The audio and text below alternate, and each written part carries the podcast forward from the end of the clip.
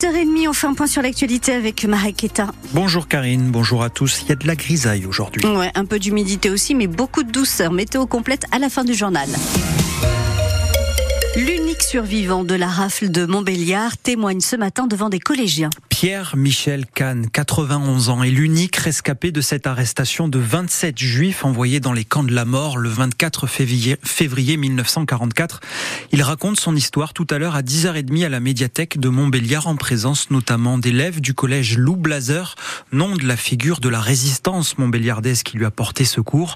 Hier, il a déjà rencontré les collégiens de Vauban à Belfort. Vous entendrez notre reportage dans le prochain journal.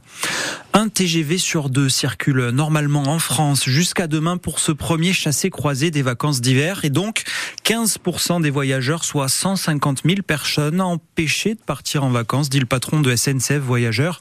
En cause ce mouvement de grève des contrôleurs qui demandent notamment la renégociation de l'accord sur les fins de carrière. Débrouille au menu donc si vous voulez partir en vacances et si vous optez pour la voiture, c'est rouge pour Bison Futé en Auvergne-Rhône-Alpes.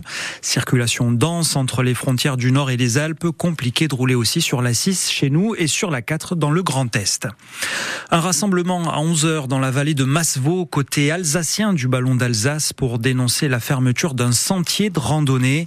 Le club vosgien qui développe le tourisme pédestre dans les Vosges, des élus et des randonneurs pointent du doigt un groupement forestier qui a racheté plusieurs hectares et a rendu inaccessible l'accès au chemin. Vous avez tout le détail sur francebleu.fr. Le FC Sochaux-Montbéliard a fait pas le figure hier soir à Bonal. Défaite 1 à 0 contre les Vosgiens d'Épinal, un non-match de la part des joueurs sochaliens, méconnaissable devant les 10 000 spectateurs venus assister à cette déroute. Des supporters qu'on a retrouvés à la sortie du stade avec la sensation amère d'avoir perdu leur temps. Eux qui en attendaient beaucoup après l'aventure en Coupe de France.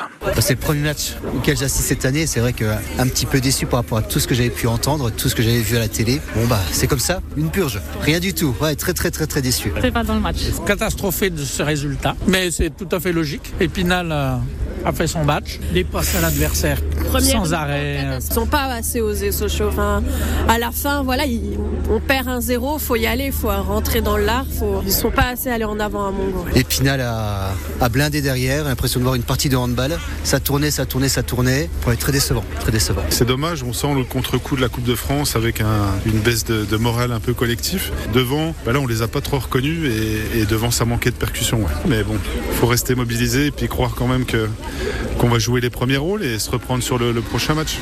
Indispensable donc de se réveiller vendredi prochain encore à Bonal contre Martigues, troisième au classement national. Et pour vous aider à rester mobilisé, vous gagnez vos invitations tout à l'heure à 8h20 sur France Bleu Belfort Montbéliard. Bon, et allez, c'est le rendez-vous du week-end pour les fans d'automobile, la 19e édition du Salon des sports mécaniques à la Roselière de Montbéliard.